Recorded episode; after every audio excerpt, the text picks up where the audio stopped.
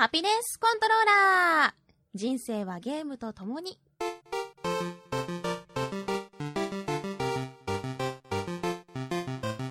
さあ、レベル99ですよね。今回も都内某所のスタジオにてハピコンを収録しております。そして前回、そして前々回に引き続き、まあ、あれ日本撮りだったんですけれども、えー今日も松井宗達さんにお越しいただいています。よろしくお願いします。はい。よろしくお願いします。松井宗達です。よろしくお願いします。そして、えー前回ちょっともっと話してほしかったなという声が届きました。スミディもいます。こんにちは。なんか前回おとなしかったですね。そうですね。もう僕が喋る必要ないなと思いまして。そんなことないですよね。あの、乾いた笑いをちゃんとははははってやって、はいはいいつも通りやってくれると。あ、はい。ありがたいですははーい。というわけで、前回、えー告知をした通り、はい E3 の、あね、前回はちょっと予想、大予想ワクワクはいはいはいコーナーをお送りしたんですけれども、まあ、だいぶスカってましたね。はい。ええ えー今回は、今日撮っているのが、何日だっけ、えーっとね、今ね、いいつだっけ ?17 はい。だ。17日ですね、うん今日は。はい。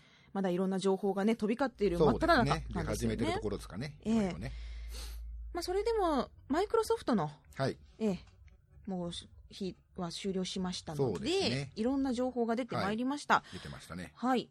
E3 どうですか？リアルタイムで見られましたか、みはい、あのちょうど僕はそのうちで XBOX ONE 立ち上げて、ええでなんかゲームメーカーの人とかと一緒にこうあのなんだあのボイスチャットのパーティーでえー、楽しそ何人かでもうキャッキャキャッキャ言いながら見てました。う。へえ、私その時間寝てうんてそう、だよね。はい、次の日が、そう、ね6時起きだったんですよ。で、うんこれは寝ようって思って寝て次の日に帰ってきてみようと思ったんですよ。はいはいそしたらなんと、なんと、なんと私、その家を出て中継仕事して、で、その後こう、あ、お洋服ないからって買い物してご飯を食べて帰ったら鍵がなくて、家の。はい。まあ今そう、今その日なんですけど、なるなんですけど、えー鍵がなくて、もうどうしようどうしようって思って、これ夜中の2時。はいはい。で、こう、同じマンションの明かりがついている部屋をピンポンするも、誰も出てくれないんですよ。あーまあ夜中だとね、ちょっとピンポンされると若干怖いからね。やっぱダメかななんかしかもちょっとかうん髪も、なんかちょっとキャバ嬢みたいなの持ってたんですよ。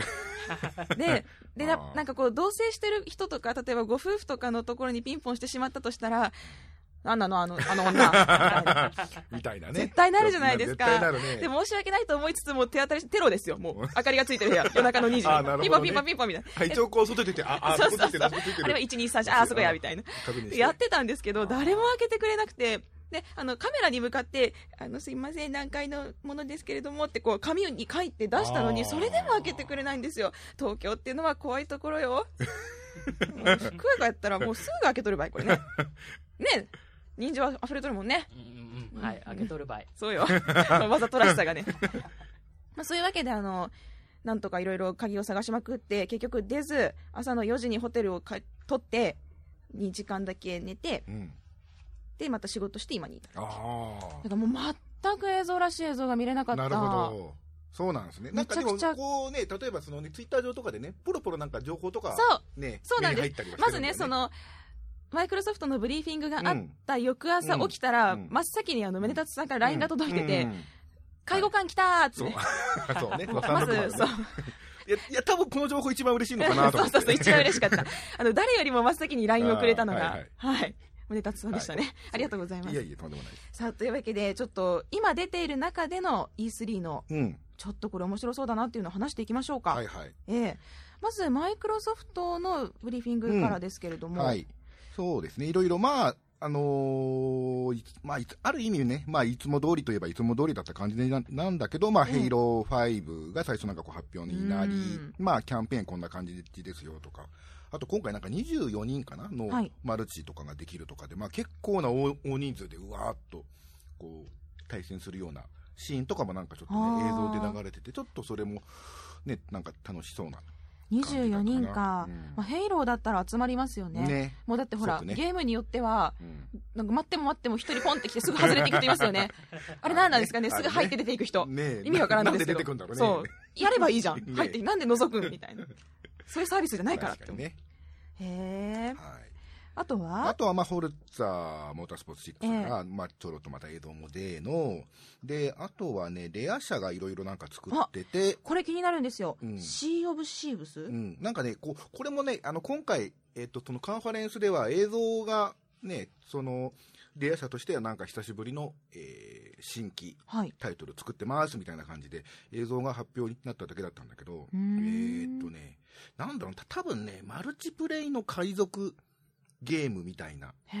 こう、なんだろうな、こう敵も味方も、んなのかな、こうなんか船にでなんかそれぞれ役割で、なんかこう、みんなで船に乗っかりながら、こうなんか、他の海賊となんか戦っているような雰囲気のシーンがへあったかな。多分マルチプレイだと思う。なんかね、キャラの頭に全部こう、緑色の名前がはいはいはいあって、あ、うんこれは多分マルチプレイなんだろうな、みたいな。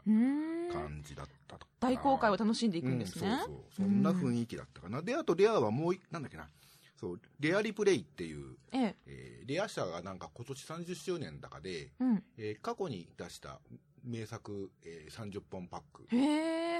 かな。で、まあ、えっとね、お得パック。そうね。レアって、まあ、もともと、あ、もうね、今でこそ、えーマイクロソフト参加だけど、まあ、以前はね、任天堂参加で。ええ。で、まあ、さすがにね、あの、どん、あの、なんだ、スーパードンキーコングとか、その辺のゲームも、まあ、レアが作ってたんだけど、うんさすがにそれは入ってないんだけど、ちょっと、ちょっとね開口的すぎますかねさす。がにね。でも、えっ、とね、えースーパードンキードン、ね、その、さすがにその任天堂 IP ものは入らないんだけど、そうじゃないものは結構入るみたいで、へえ。任天堂64とかで出てたなんだけどこ。れ実績どんだけもらえるんだろう一つのね、気になりません ?30 本入ってて、1本あたり、いや、一本に。え、全部で1000はだってないでしょ？いや、全部で1000じゃないかな。いや、そんなことないですよ。だって、実績って縛りあるんですか？あれ、いくら、いくらまでってこいや、最近結構緩いいね。でしょ？そうなんですよね緩くなったね。じゃあ、いいじゃん。1本500とかで。ああ、いっそね。うん。名作30本のそれぞれが1本ずつ500ぐらい入ってるみたいな。まあ、入って200かなかなどうかな？200。でも自分やめよう。実績、実績で考えるのやめよう。はい。すごいですね、30本パック。はい。うーん。で、えーあとは、あれか、トゥームレイダーの新作の、ええ。えーライズ・オブ・トゥームレイダーも、こう、やっぱ実機で、はい。今回なんかね、雪山をなんか、こう、歩いててというか、こう。登ってたかな。なんかね、結構ね、トゥームっていうとね、もっとこう、なんか、ね、南の国のなんかこうええジャングルっぽいイメージがあっなんかこう、たんだけど。古代ね、そのうそうい遺跡みたいな。もっともっとね、こうね、あったかいところ、ね、だってもう、ララといえばね、あのタンクトップ。そうですよ。あの格好で雪え、何を着てました？もう、がっつり着込んでる。がっつり、そうあえ、それがっかりじゃない？うんかなり。がっつりはがっかりじゃないですか？汗ばんだね、うんこあのタンクトップな感じが超たまらないうんのに、うんうん。えそこんな着込んでちゃララじゃない？えみたいなあの、足元、短パンとかあにもういやもう全部もうか完全にえ、誰得いやでもそれは多分ねそのシーンだけで後半からはちゃんと脱ぐ。ぽいね。あー。まあちゃんとちゃんとその、えーゆ雪山のシーンが終わった後のなんかあのこの後にはこういうシーンがありますっていうところではちゃんとタンクトップだったので。ちゃんと。そうちゃんとタンクトップだったの。で、よしよしみたいでそこで、あの、見てらっしゃる子、例えば、現地で見てる方とか、まあ、外国人の方が、ふーってなったんですね。はー脱いたいな。ーすごいなんかこう、よくあの、あるじゃないですか、こう、画像4コマでほら、うん外国人のあれ、あんな感じでしょうね。まず雪山の時にこう、ううーんんってなってて、脱いだ瞬間、ふーってなるんでしょうねあ。のねいわゆるあの、えー外人4コマ、ね、そうそうそうそう。よくあるやつ。はいえー、あえとは、ーあとはそうあのえっ、と稲船啓二さんの、はい。えーがこんなんかねええっ、とマイクロソフトと手を組んで、ううんんとねレコアっていうのかな、うん、っていう新作を一本作ってて、はいただこれも本当に映像だけでどんなゲームか全く、えー見当もなんかつかない。きっと2、3年後とかにやっとこう情報出うてくるんでしょうね。んね、あの、開発チームが、あの、えっ、とね、メトロイドプライムを作ってた人たちが、はい。なんか関わってるみたいなので、えーだからなんか、そういう、うん、まあだからといってね、あんましそこ、FPS っていう雰囲気でもなく、うん。その映像を見る限りではね、ちょっとまだなんかどんなゲームか、なんかちょっとこう、なんだろうな、えー SF というわけでもないんだけど、でもなんかちょちょっとこう、い一度なんかな、なんだ、こう、文明が滅んだ雰囲気はい。みたいなうん。ところで、なんかこう、主人公の、まあそんなに、えー年年齢はいってない、多分15、6ぐらいの子が、なんかね、こう、丸いコアがついたロボットを、となんか一緒に旅してるみたいな感じで。で、なんかそそのコアをいろんな、その、ロボットにくっつけることによって、うん。また、その、なんだろうな、ロボット自身がなんかどんどんこう、パワーアップしていくような、風な映像に見えたんだけど、まあ実際はちょっとどんなものになるのかは全くよくわからない、その映像だけだと。本当になんだ、イメージうん。映像みたいな。まだまだプロット段階的なものなのかな。うんうんまあ少なくとも現時点での発表ではね。うん。そんなだったねて、フェイブルレジェンドに、ギガンティックに、うんそしてまあ、いろいろ、はいうん、そういうね、新作も発表になりつつ、ええでもね、あと、まあ、まあ、タイトル周りで言うと、あとはそっか、えーギアーズはい。が、そうだね、最後に、えー発表になったのかな。えええっ、と、まず、ワン、ツー、スリーの HD リメイクはい。版と、あで、この、えー HD リメイクが一応今年夏には出るのかな確か。うんで、うんえっ、と、ギアーズ・オブ・4はもう来年。で、まあうん完全新作。で、今絶賛作ってますと。はい。うん。一応なんかプレイ、多分実機かな？実機で見せてくれてたんだけど、まあそれ見る限りではまあ、あ、今までのまあギアーズの延長線上なんだなっていう感じだったんだけど。マーカスでさんはかっこいいですか？もいや、マーカスいなかった。なんか、あれ？これみんな新キャラか？ん？どうなんだ？みたいな。あーにゃはいなかったあの、いきなり顔が変わった、整形疑惑がある。アーニャさんは一体。でね、なんかその、まあ、グラフィック周りは、まあね、あのね、やっぱ、ギアーズ、その辺やっぱすごく力入れてて、あのなんだろうな、こう、なんかね、夜、夜？結構暗くて、で、なんかすごく、ね、風がビュービュー吹いてたんだけど、はい。そのビュービュー吹いてるね、描写がすごく、ああ、なんかもう、すげえ頑張ってるというか、う、環境、うん例えば砂だったりとか、と風とか。木のね、なんだろう、草の、あ、ん？木のこの枝とかの揺れ方がすげえ、なんだ、本物っぽくとういうか、ーんすげえリアルでね。それだけでもなんか全然、ワクワクしました？違うなと思ったね。えー、ヘルメットキャラいますかね、ヘルメットキャラね、あ、すぐ死ぬ。その場、あのね、その、えっと、じゅえー今回のだと、二人ぐらいしかね、味方はいなくて、あれ？うん。ヘルメットをつけてれば大丈夫なんですよ。そう、で、なんか、なかなか敵も出なくて、で、やっと、その、えー、プね、その、デモプレイ中の、ほんと最後の方にちょこちょこっと出てきて、うん。うにゃーとかってこう、襲われたところで、こう、ドーンギアーズホーってロゴがドーン出てきて、みんなヒャッ。ハーみたいなね、そう感じだなんだったかな。うん。あと話題になってるのは、フォールアウト4ですよね。うんうんうんこれは本当に皆さん楽しみにされている。ねそううん。なってるね。うん。まあ、その、マイクロソフト関連で言うと、その360との互換機能。ね、発表になりましたね。これはもう本当に嬉しい。ね、しかもそういや、あれでしょ？なんか一回買ってるものであれば、大丈夫。うん全然大丈夫。それはディスクも、えっ、と、ダウンロードのものも一応大丈夫。で、これは随時対応ってことなので、はい。まだ、えっ、と、一応なんか年内に一応100タイトルは、えー対応させて、その後は随時、まあ、どんどんえー増やしていきたいと。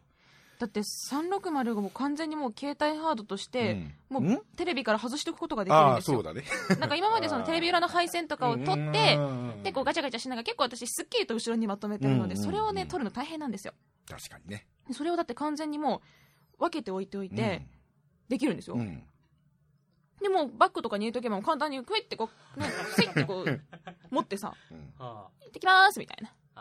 あ、あの、1でも360が遊べて嬉しいではなくて、うんうんうん。360を完全持ち運び用にできるあやったそうそうそうそう取り回しが効くみたいな。なね。よくよくない？それすごいことだと思うよ、持ってるものをね、本当ね、それ本当ね、全部ね、うん。対応してくれるとね、みんなね。まあだね、どの辺のね、タイトルまで、ね、対応になるのかはちょっと、まだなんとも。一応なんか、その発売したメーカーさんに、ええーそうしていいですかみたいな、お伺いを、おお伺いを立てて、うんうんうんで、まあ、いいですよっていう、あの、タイトルから、どんどんへやっていくとえ言ってるので、みんないいですよって言えばいいよ、ねうん、どんどん言えばいい、ね、断る必要ない。本当だよと思うん。う、うんん。そして、あのーここに来て宗像さんに見せてもらったのが、ホロレンズのはい。マインクラフトデモプレイ、うん。なんか何あのね、未来。未ね、すごい未来だよね。えそんな SF ななんか超すごい AR みたいなことでいいんですよそうねだね、そうだね。超すごい AR みたいな。だってもう触れそうだったよ、ね。目の前にね、本当にあったからね、その、うんうん。ね、こう、レゴチックなね、そのね、マインクラフトのね。えじゃあ、じゃあ、自分だけの彼女とか彼氏が作れるってこと？ああ。そういうことですよね。そうだ目の前に人には見えないけど、そうだね、こうね、うん。ぐぐるっとね、そう回りそうそう。そう込んで見ることもできでるから。ね。まあ、触ったりとかはできないけど壁ドンぐらいはしてくれますよね。あーあれ触んななくていいから、ドンってこう、あの、音もだって聞こえ、るでしょ？うんじゃあ、じゃあそう例えばこう自分好みのイケメンとかをこう、うん。メイキングして、で、壁際に自分が立って、あれをさってつけて、ドンって音とともに、グカってきたらもう最高やな。あと声優とかも選べたらいいけど、声優もね。なんかセガガガで言ってた、あの、ゲームの質は声優で決まる。そうかって最近思ってる。あえー未来も感じるし、ーうんあとはその、フォールアウト4もそうなんですけど、ディスオナード2。ああ、そうそうそう。ベテスダのね、うんあの、発表会でディスオーナーの2が発表になってましたね。すごいなあしかも、私が嬉しいのが、前作もその HD リメイクが今年のもう夏に、うん、もう出ちゃう。だってもう忘れてるじゃん。うん。あのか楽しさとかう、んめちゃくちゃ遊んだけど、それをまたもう一回やれる。そうだね。うん。HD リメイク面白いなって思いながら、ねうん。え、な、なんだっけ、死体をめっちゃ投げ寄ったよな。どしゃ、どしゃ。なんかすごいやり込んでたよね、うん、ディスオーナードは。理想など面白かっうんたです。えー、嬉しいなうん。あとはね、あの EA さんがミラーズエッジそうだよの新作をね。ねえやっとサイトも更新され、うん。でそう。でね、まあちゃんとこ、だって、あのー日本語サイトになってるので、うん。公式サイトもね。だから、うんうんまあ、ね、当然これは日本版も出るでしょう。確実に。うんともすんとも言わんかったサイトがうん。息を吹き返したかのようにパッ。他には何かこう、宗達さん的に？あとね、あ,、うんのね、やっぱ、スター・ウォーズ・バトルフロントが、はい。すごかったかな、やっぱし。映像その今回、プレイ映像とかをはい。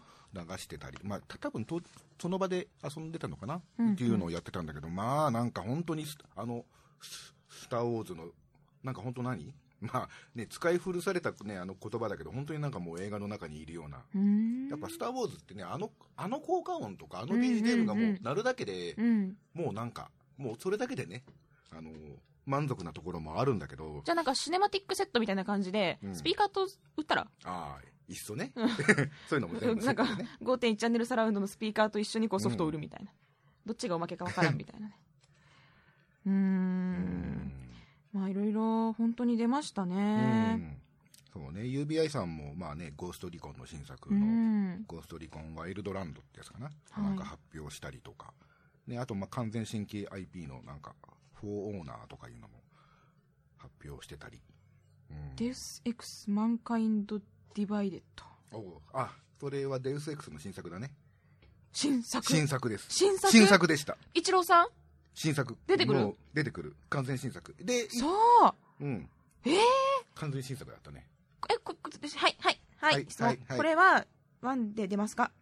うん、出る出る。本当？まあ、日本で、うんえー発売されるかどうかは、まあ、ともかく、えっ、と、ものとしてはちゃんと、えっ、と、はい、PS4 と、えー、めっちゃ楽しみ。うわどんなルートでやろう。殺す？殺す。潜む？忍ぶ？どっち？忍びたいかな、やっぱ。忍びたい。うん、私、不殺の天使やから、うんなんで黙んの？ちょっと。なんで今、うん今、うんなんか、言葉言わずにこう、うなずきましたね。うん、みたいな。不殺の天使やから、デウス X ではね。はいうん。うわー、なんか、いいね。いいな。こう、やっぱ、うん E3 があると、盛り上がるな、ゲーね、ムそう、界隈が。やっぱね、そうう、ん。タイトルがね、どんどんどんどん出てきてね、で、やっぱ実際動いているところところとかも見ると、うん。やっぱすげえ盛り上がる感じがしたな。えねえねえこういろんな各社の、うん。いろんな各メーカーのブリーフィングがあって、どこが一番わーってなってました、どこがい一番は、うん。うんとね、まあ。会場のボルテージがこうブワーって上がったのはうん、とね、うんとね、まあ、これね、正直言うと、正直言って。めっちゃ正直言うとね、これ、はい。これ僕個人的にはね、あ、はい。こ個人的にはね、シェンムー3の、あの、発表があった時に、はいすげえちょっと盛り上がっちゃったね。PS4 でそう、すね PS4 と、あと PC かな。で、一応リリースされるんだけどね。はあの、本当ね、オープニングテーマが流れ出して、あはいお思わずね、立ち上がっちゃったからね。マジかガタンダーンって。やっちゃった。いや、俺、これは聞き間違いか。いや、これはどう聞いても、シェンムーのテーマだろうと思って。えー。え、マジで？え、PS4 はお持ちですよね？持ってない。持ってないの？私も持ってない。仲間。仲間。仲間、ちょっと 握手しとこう。まあ握手しとこうかね。うんはい。仲間やいまあん。いや、だ何のタイミングでね、買おうかなとは思ってるんだけど、まあ多分いずれは買うと思うんだけど。え、だって今から、うんまあそう、何が出たら買う ?PS4。何が出たら私ね、これいつも考えてた。じゃあ何が出たら買うか。何が出たら買うか何が、じゃあ1000倍タイトルで出たらうん買うかなっていつも考えてるけど結局なんか、何がどうあっちに行っちゃってもうん、買ってないから、あ何が出たら買います？ー何が出たらね、何が出たら買おうかなとは思ってるんだそう、けど。いつも思う。あのね、サマーレッスンかな？うん？うんあの、プロジェクトモーフィアスってうんいう。かぶり物で、ええで、まあ、要は目の前にこう、彼女がいるみたいな、うん。いうゲームがあって、それはい、ナムコが作ってるのかな、あのん。とで、鉄拳とかの、えーっと、えー原田さんって人が今作ってるんだけど、はい。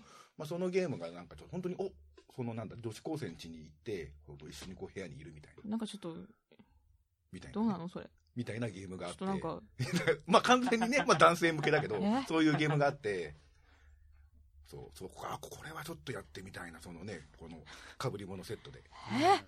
何そこだけ同調してんの？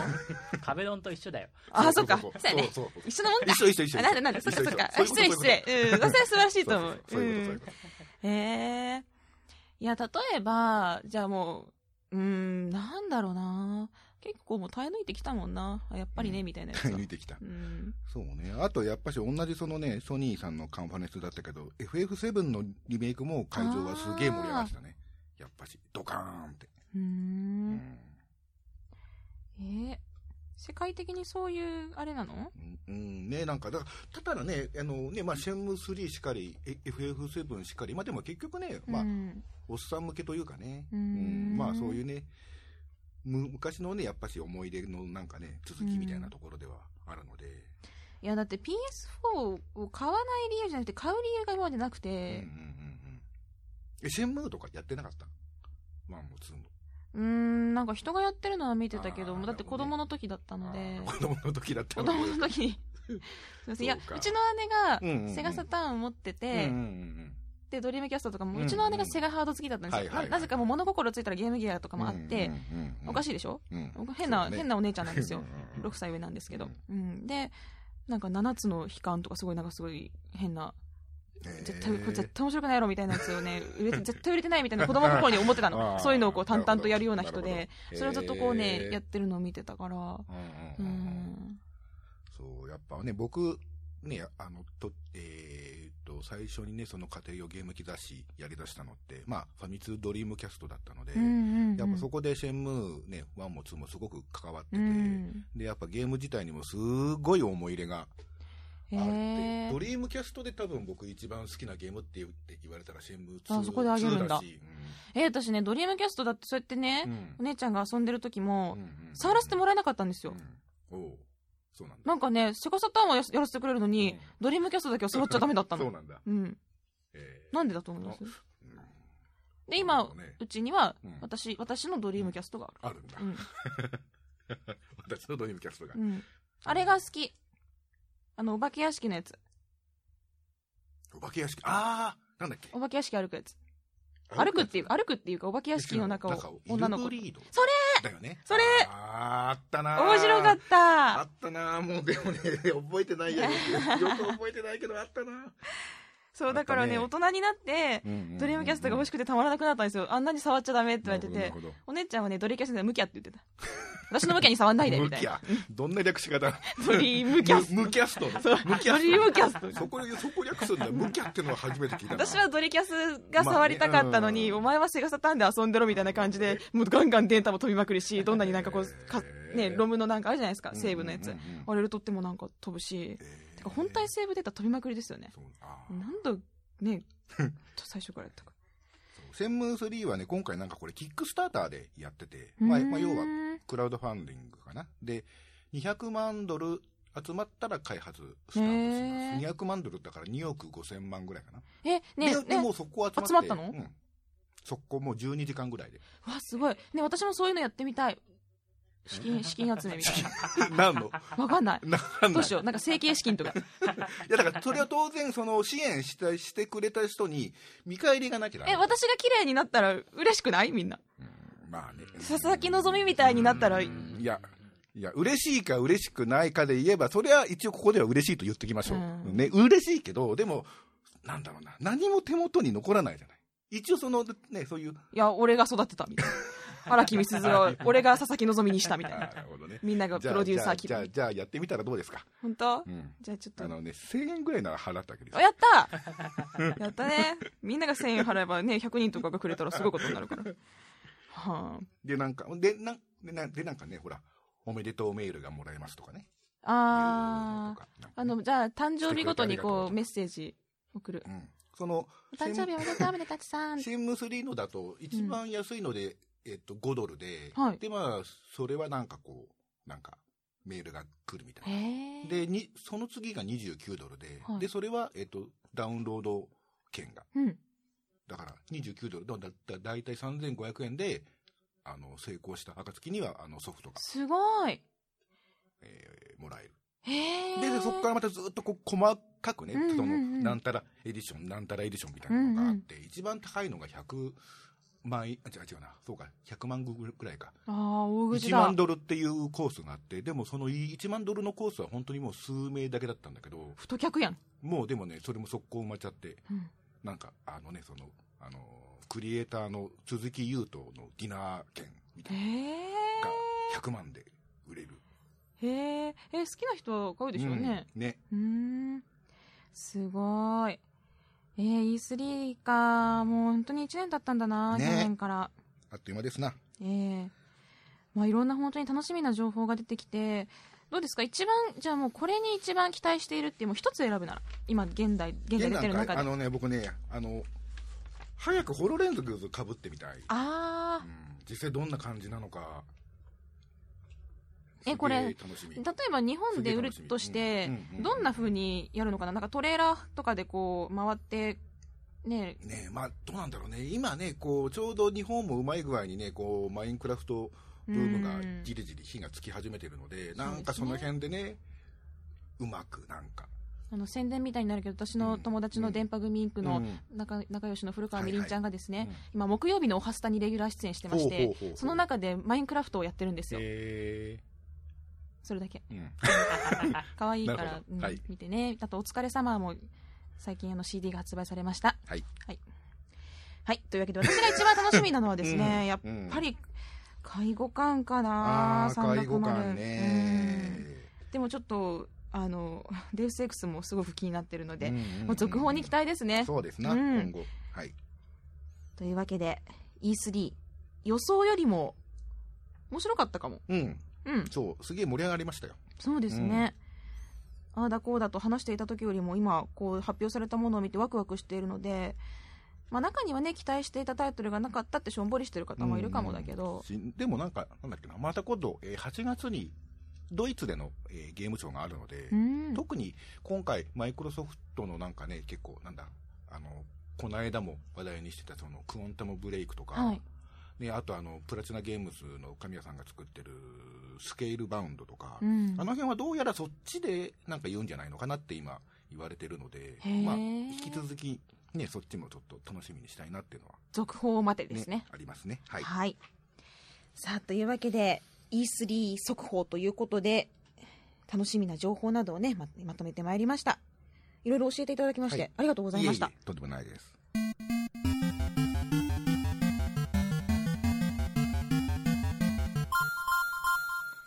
はい。というわけで、前回告知した通り、今回は、レビュー対決。はい。ゲームレビューを対決3人でやりましょうはいというコーナーなんですが、別に対決する必要はないんですよね。私、なんか勝負そう思ったの。これ勝負かみたいな。うん、そうなの何の勝負だろう。誰、誰が勝ち負けあるんだって思ったんですけど、いいねが押された数みたいな。うん、心のいいねを押された数。心のいいねね。はい。まあ、それは別に対決ではなく、ただ、ハピネスコントローラーという360とかね、Xbox を応援している番組の中で、うんまあ、最近ちょっとゲームの話、一つのゲームに絞って話してるのが少なかったから、まああ、せっかくだから3人でやろうよと思ったわけです。はい。で、急に言い出したにもかかわらず、準備をしていただきました。お二人とも本当にありがとうございました。はい。はーい。本当にやってくれると思わなかった。えーでは、誰から行こうかな。じゃあ、ちょっとプレゼンコーナーの順番は、じゃあ、じゃあ、じゃあ、年の子って言ったら一番はそれも出たさい。で、じゃんけん。じゃんけんですね。じゃんけんで負けた人から。はい。最初はグー、じゃんけんポン。はい、宗達さんがまず1負け。はいじゃあ、はい。最初はグー、じゃんけんポン。お、私最後、最後だ。鳥。鳥だ。私鳥です。す。はい。じゃあトップバッターは松井宗達さんです。まず何のゲームを紹介してくれるんでしょうか、はい、えーとですね、6月11日に発売になったエイリアンアイソレーションはい。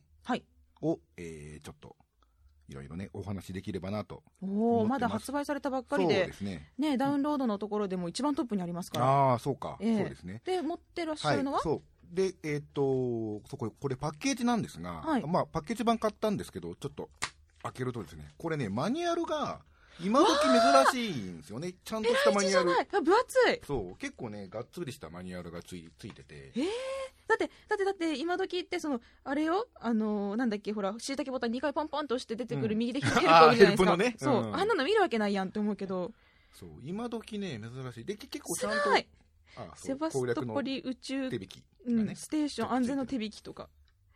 はじゃあどんなゲームなのかはい。レビューをお願いします、はい。えー、とこれはですね、まあ、あの映画の「エイリアンが」えー今ワンツースリーフォーがあってで、まあ、ちょっと前に「プロメテウス」っていうねその前日談の映画も、えー公開になったりとかしてるんですが、その「エイリアン」のですね1作目の、えーちょっと後ぐらいかな。の1作目のまあ数十年後ぐぐらいの、えー話にはい。えーなってます。で、えっと、エイリアンって見たことはない、ある。ないです。ない。杉本さんは？あチラッとならあります。チラッと？ああ、チラッとなのか。いやね、エイリアン、まあ、要は、まあじゃあ分かった。もうエイリアンの映画を全部見たくなるぐらいのレビューをして。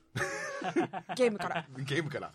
そうね、まあ一応これ、まあ、やっぱね、まあ、やっぱし、まあなんだかんだ言っても、やっぱしエイリアンが好きな人ほど、はい。まあ楽しめるものではあるんだけれども、うん。まあ、エイリアンって、まあ、大元の、まあ、映画、まあ、ざっくり言うと、まあ、要は未来の話で、で、宇宙船の中に、その、エイリアンっていう、まあ、そういう、まあ、なんだろうな、その、異星人というか、そういう、まあ、あの、ひえー人を食べるような、そういう怖い、えーと、あの、い異星人が、一人、えー潜り込んじゃって、はい。でそでそれが本当にどこにいるのかわからなくてどうもそのなんだろうなえーっと排気ダクトなんかこうねうん人が一人だけそのねなんかそのあの通れるようなそういうなんか通風口をなんかすごくこう移動してて。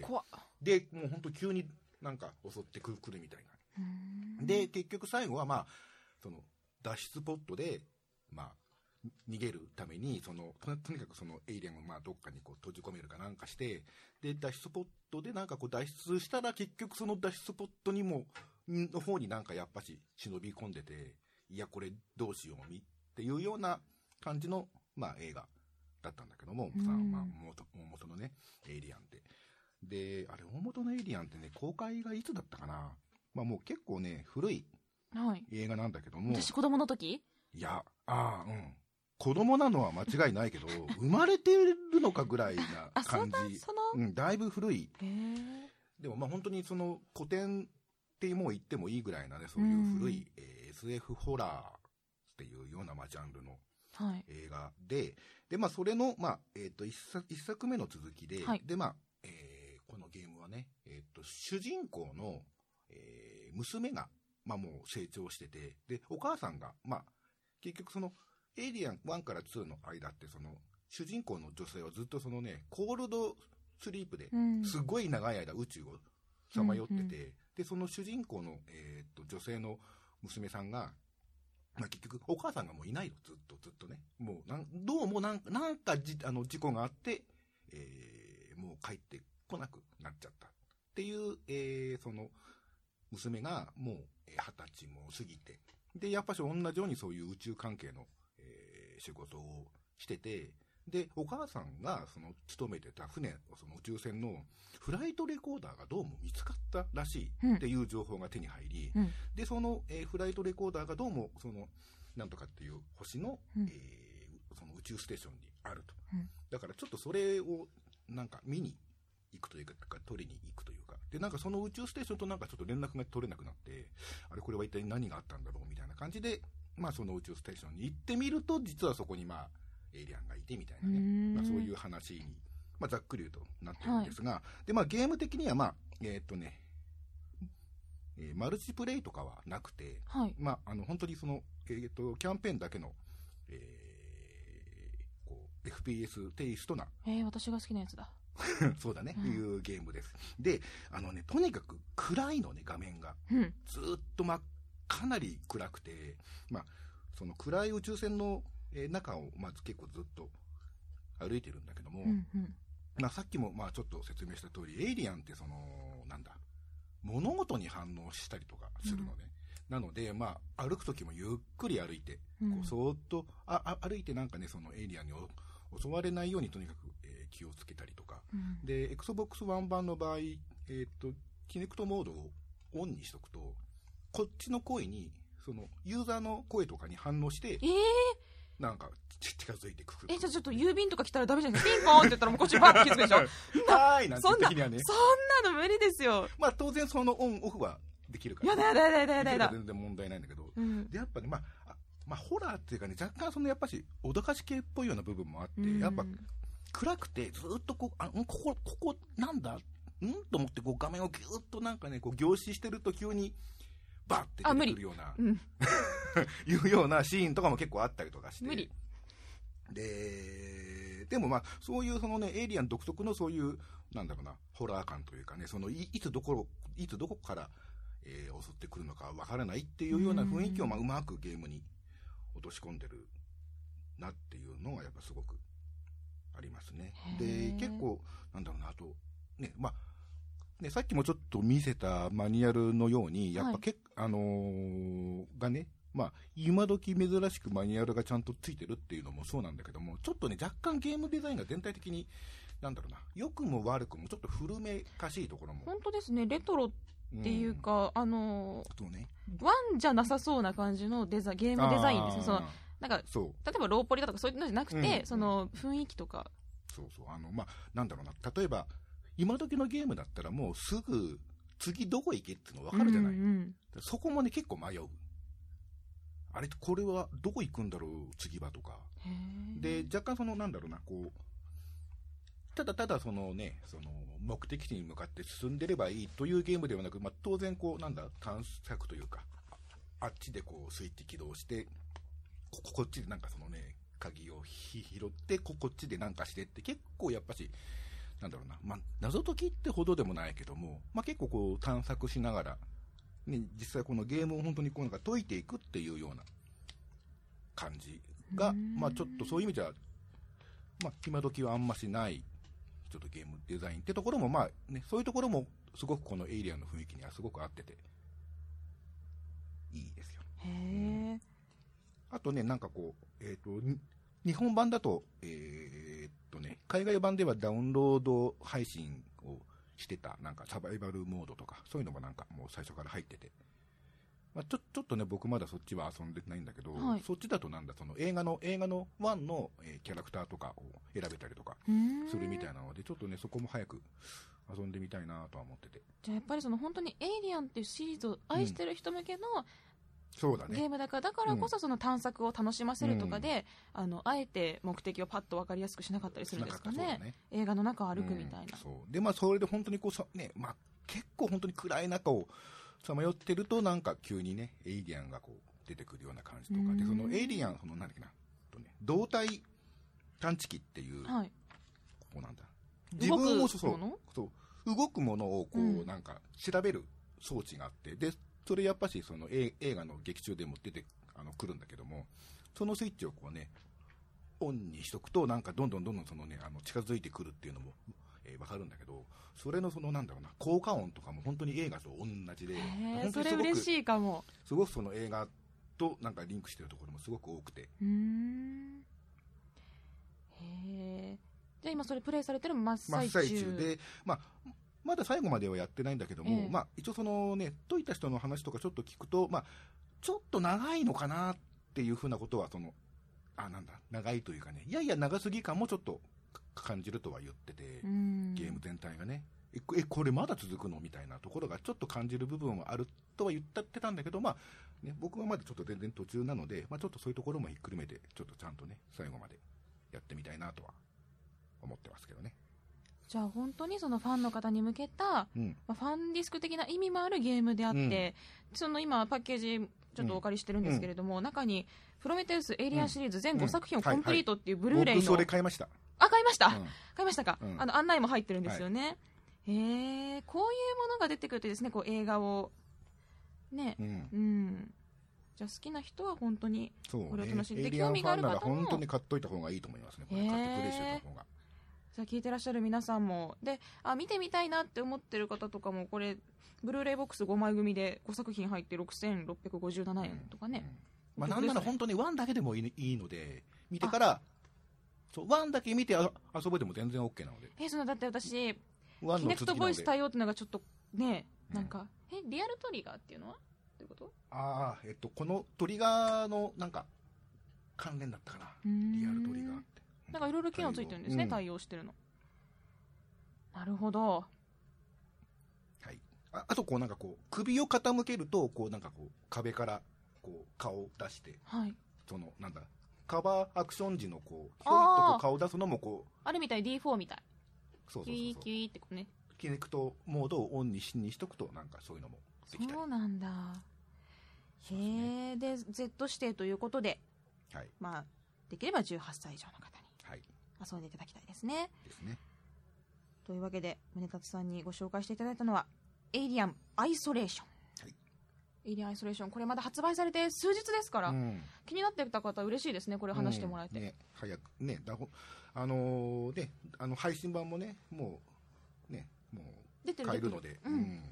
気になる方はぜひちょっとやってみてほしいですね。まあ本当エエイリアンが大好きならぜぜひって感じですね。わかりましたちょっと一作目見てはい。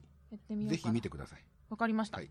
あてかそれ貸してくださいブルーレイ。ああそうだ そうですね。借りる。はい。うん。かはい。さあというわけでまずは松井宗達さんのターンということでレビューをしていただきました。ありがとうございました、はい。いました。いやーいいな。人のゲームの話聞くのってなかなかないから。ね。ね全然ですね。でその聞きながらなんかそわそわしていたはい。スミディですよ。はい、私です。はい。そわそわしていましたね。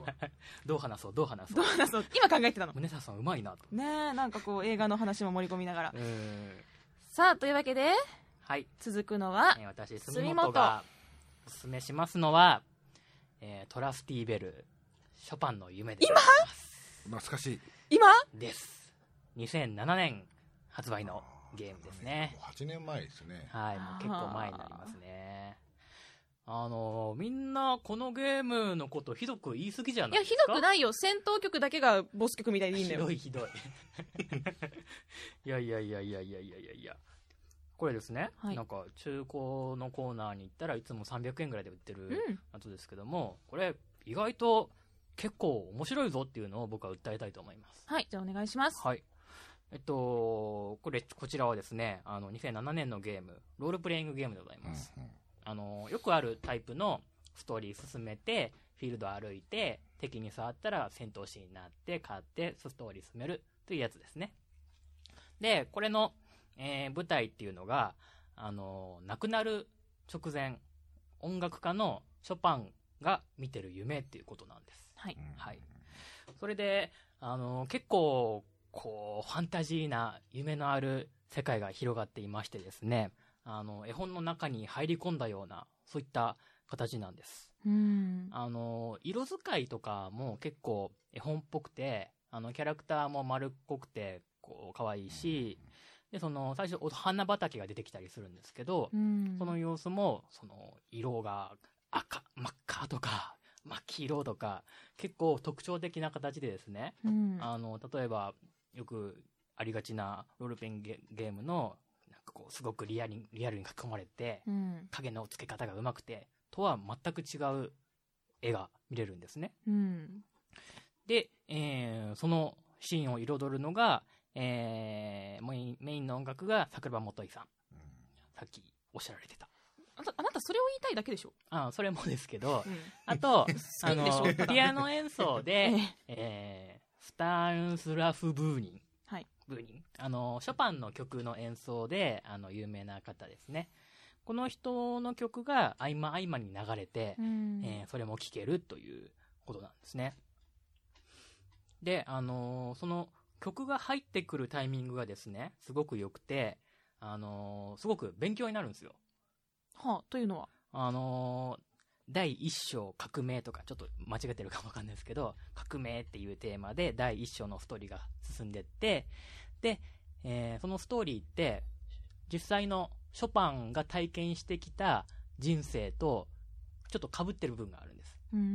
で、その後、その時に書いたショパンの曲が流れて、解説がちょっと流れて、っていう感じで、あの、例えば NHK の朝にやってる音楽のある風景みたいな、うんうん。そういう番組とちょっと似たところがあってですね、うん。勉強にもなるし、えー音楽知識もつくし、音楽もちゃんと聴けるし、みたいな、うん。そういうところが結構特徴的で面白いなと思うんですね。ちゃんと病弱？ショパンは。うんとお姉ちゃんとかもね、結核とか。夢の中では元気ですね。あ、夢の中で、あ、そうか、そうだよね、嫌だよね。その絵本の世界の中でガガーってやってたらね、バーってこう、吐血してたらちょっと嫌だもんね。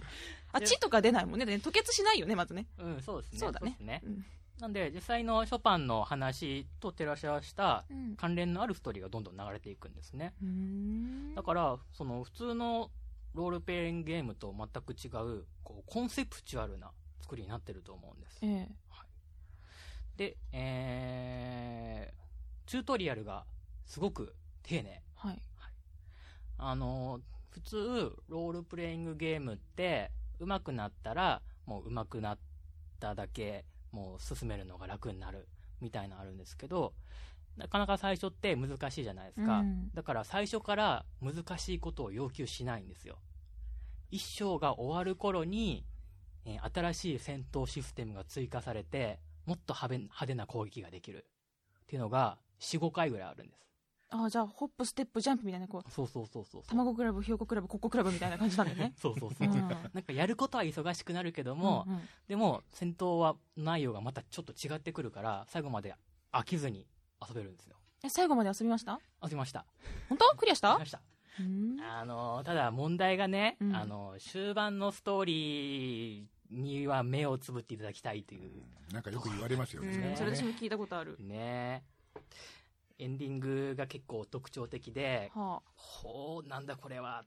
んでも、夢の世界ならそういうことでもいいのか、みたいな、ちょっと考え込んで込んでしまう内容あ。で、えー、なんで？ショパンは最後死ぬけど、うんどうなるの？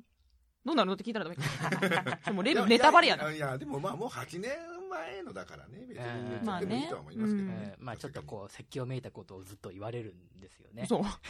な、な、現実でも嫌な思いしてるのに、なんかそんなね、ゲームの中でも説教されるとか、マジでちょっと勘弁なけど。ないんか途中まですんごい楽しかったのに、急に説教されるみたいな、なるんですね。うん。なので、そこだけ、ちょっと目をつむりつつ、ちょっとこう、早ときがちにこう進めていけば、結構楽しいです。お結ー。構楽しい。よくできてるし、うんもう手はもうちゃんとしてる。今だ、今聞いてみて、まあ大体売られてる価格はまあ500円以下が多いんですけど、600円でも買ってもいいかなって今ちょっと思った。うああ、うん。なるほどね。はい。そういった感じですね。あと、ビオラが可愛い。ビオラタンが可愛いです。なるほど。まあそれが言いたかったっていうね。はい。というわけで、スミディのターン、トラスティベル、ショパンの夢。はいというのを選んでいただきました。はい。忙しい中ありがととうございます。うご清聴ありがとうございます。ご紹介いただきまして。うーん、そうか。前のゲームでもよかったか。私今絶賛こう、今プレイして本当に数時間とかちょっとのゲームを紹介するので、本当に最初の触りの部分の、まあ第一印象、はい。まあ宗達さんよりも前に出たゲームなんだけれども、うん。じゃあ私のターンということで、はい。私もレビューさせていただきます。お願いします。私が紹介するのは、今年4月16日に発売されたダイイングライトです。ああ、タイミングライト。やりました？いや、やってない。なんでなんで？いや、なんかね、もうその、もう4月の段階で相当積んでたので。あーわかるまあちょっと、あーまあこれもうちょっとは消化してからがいいな、しようかなと思って、うんまあそう言いながらエイリアンは買ってるんだけど。そうですよ。まあ、結局好きなものは買っちゃうっていうね。んえっ、と、もともとそのダイグライトは、ダウンロードはしていたんですけれども、あのーなんていうのかな。血が緑とか、あんまりそのなんか語話表現が規制がかかっねて、って言われてるね。良くないっていう話があって、で、アップデート来るらしいっていうのは聞いてたので、まあ、それまで放置しとこうと思ってて、で、割と最近やり始めました。では、この Z 指定のダイイングライトを紹介していきたいと思います。まずですね、最初にこのゲーム、はいめちゃくちゃ怖いんですよ。ああえどういう系の怖い？もうなんかね、心臓キューってなるの。あのフレンド、私いらない派の私が、はいはいフレンド100人集めて、もうみんなでコープしたくなったの。おうん。でも、宗達さんも持ってないし、今持ってないねそうなんだよ。実績愛好会の方の中に持ってる方もいるけど、うんオンラインが合わなかったりとかで、もう一人でやることが本当に心細いゲームでした。あまずですね、どんな世界なのかというと、このゲームめちゃくちゃ字幕が小さくて米粒みたいなんですよ。でちょっと把握しきれてない、見えてない部分があって、ちょっと曖昧なんだけれども、あの人間をね、ゾンビに変えてしまう奇病が蔓延している世界のお話です。主人公は GRE っていう組織に所属していて、そのゾンビウイルスが発生してこう隔離されてる街があるんですよ、うんそこを統治してそしてあのウイルスに関する極秘ファイルを盗み出した人物がそこにいるらしいということでその街に一人降り立つんですよ。でその降り立つところから始まるんですけれどもそこにこうバンって降りた瞬間もうなんかゾンビとか人とかもうバーってこう襲われるの。ああ、もうこれ終わった、もうこれで、シュッカンみたいな感じに なるんだけれども、その絶対絶命のところを助けてくれたのが、その街にあるタワーっていう建物、セーフティーハウスがあるんですよ。こう高い建物が。うん。そこに住んでいる人たちが主人公を助けてくれて、で、主人公はその人たちのお世話になりながら、あとお世話をしたりしながら、組織のうん。ミッションを秘密裏にうん。やっていくわけなんです。まあ、こういうあのところから始まっていくんですけれども、ゾンビがさまよう街でうんサバイバルをしていきます。うん。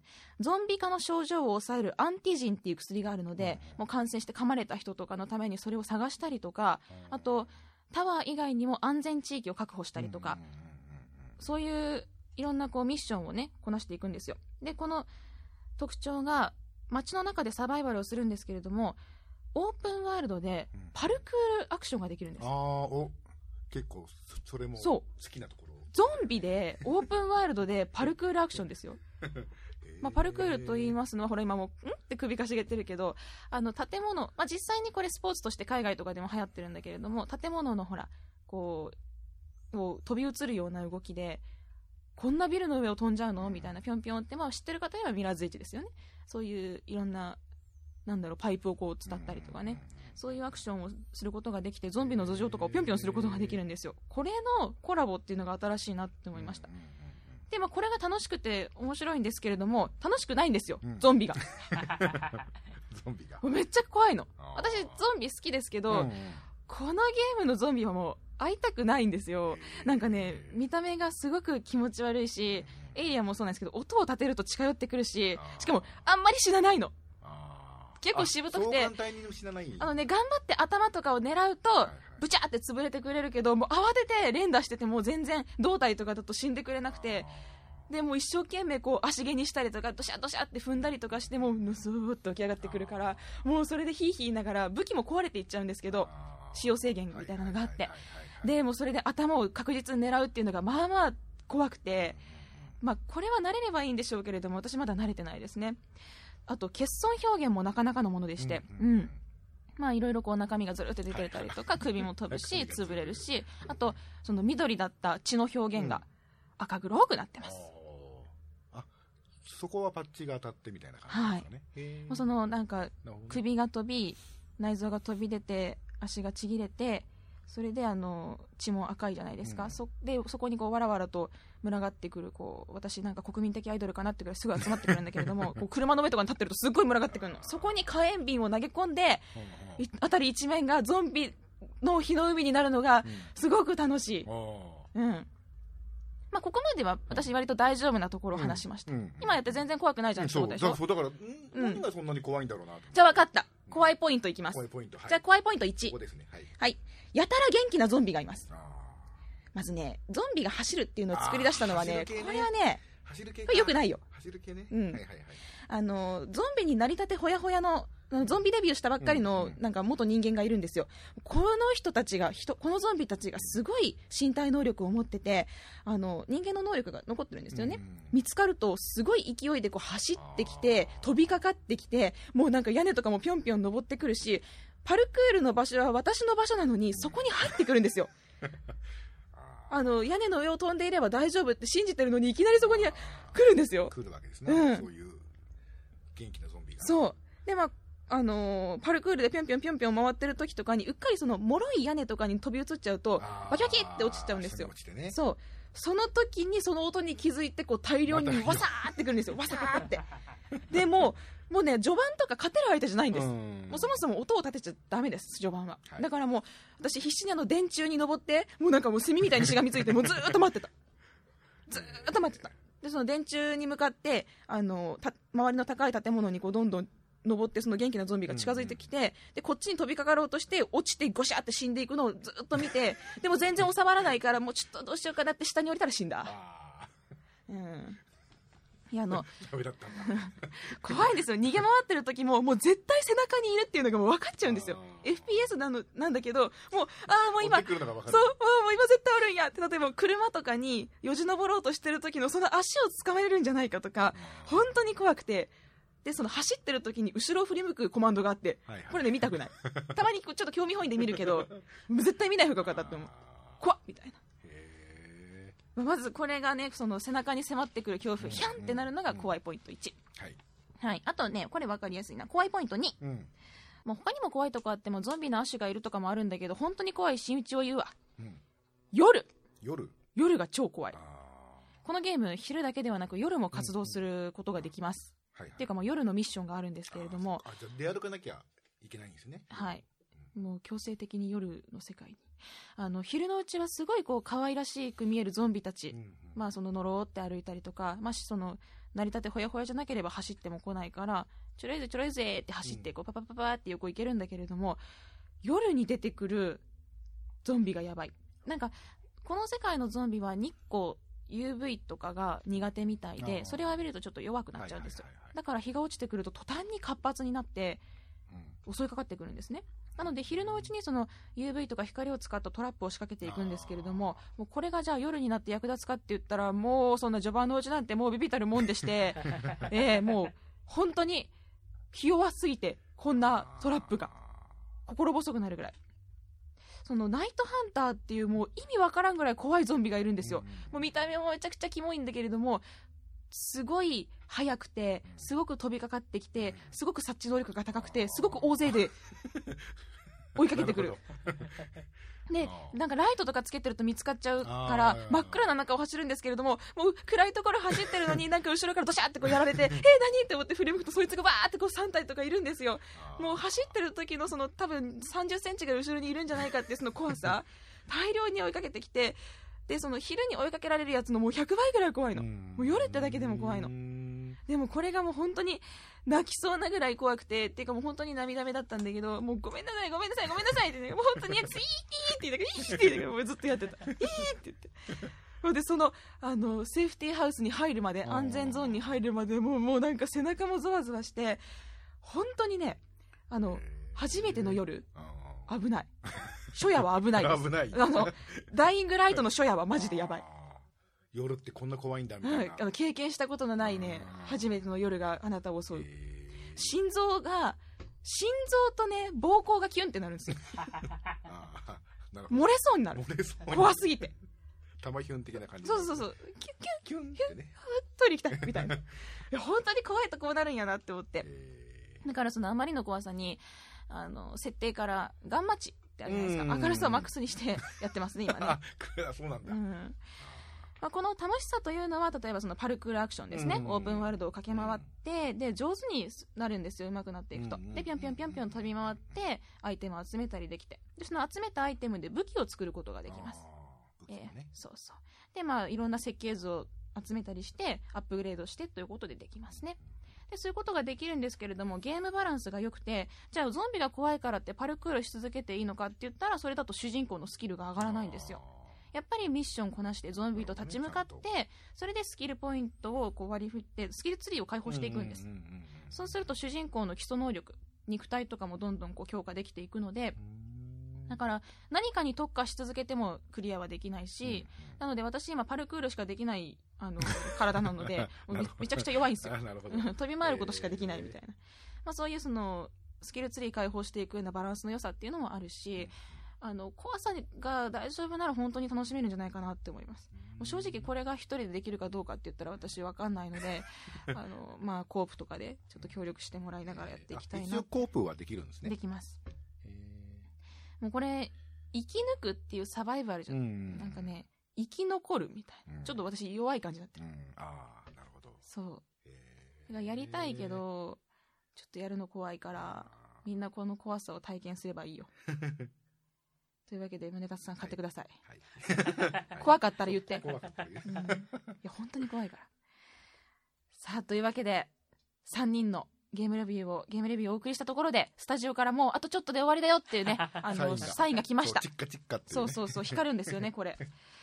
うーんじゃあちょっと最後のあと23分でまとめよう。まずスミディ本当にもう行っちゃうんですね。はい、行ってしまいます。これまでありがとうございました。うん本当にありがとうございました。あのハピコンタグとかあの生存確認みたいなことやってください、はい、わかりました。まあ、まあ元気で、、あの、まだしばらく時間がありますので、まあちょっと時間見つけて、うん。またちゃんとね、あの、締めようそうだね。また東京来る？る来ます来ます。うんじゃあその時にまた収録しましょう。はい。ハピコン100を目指して、はい。そして私と宗達さんのあのゲーム番組計画。これが実はちょっと進んでいます、はい。そうですね。場所と機材ソフト。はははまあまあ今どうにかなりつつあるので、はい。一応場所はね今度ちょっとまあロケハンってわけじゃないけど、ねえ。まあ、ちょっと行ってみてええ実際ねどんな感じでできるのかなっていうのをちょっと確認しに行くことになってるので、はい。はい、ちょっとその状況もね見つつで実機材は今ね。もうね結構買いました。わあありがとうございます。悩んでるのがその何でやっていくかニコ生か、うんじゃあ収録して YouTube に上げるのにするのかあとは何があるっけ？あとはそうね、まあユーストリームとかね。あそう。あと Twitch でもそのゲーム番組でやるかっていう、でその目的としてはやっぱりそのゲームを楽しむ月2回ぐらいやれたらいいなって思う、うんもう本当にできるだけ番組らしく構成をしてそうね。2人でやっていきたいい、いいなと思って呼んであげるよスミディ ありがとうござい。遊びに行きます。うんゲストで。呼んであげるよ。うんというわけで結構ねしばらくこう収録していない間にいろんなことが様変わりしましてこんな風に電気が消えるんやね今。びっくりした。急に暗くなってびっくりしたね、これがサインか。これゾンビのせい、うんうん。ゾンビのせい。違うよね。スタジオのね、あの、もう時間だよっていうサインがめちゃくちゃ容赦がないので、そろそろね、終わらなきゃいけません。はい。というわけで、はあの、ハピネスコントローラーレベル99、私たち3人でお送りしてまいりました。ぜひともまた次回100を取りたいと思ってますので、皆さんからのメッセージなどお待ちしております。というわけで、宗田さん、こ今回も本当にわざわざお時間いただいて、はい、いえいえとんでもないです。ありがとうございました。はい。はい。楽し楽しかったです。はい。じゃあ、皆さんもゲーム楽しんでくださいね。じゃあ、なんて言ってもらうかな？えなんかない？え ?Xbox One 大好き、最高とかなんか言って、閉めて。なんか言ってしちめて何言いましょうかねもうハピコンは、Xbox on、ハピコン。あ、じゃあ、コラボしよう。Xbox ON って言った形でハピコンっていうあ。はいじゃあいで、あの、スミディ拍手ね。はい。そうガヤ役。つ じゃあいつもあの朝起きた時のようにね、うんあのじゃあ言いますねはいはい、XBOX オンハピコンありがとうございました。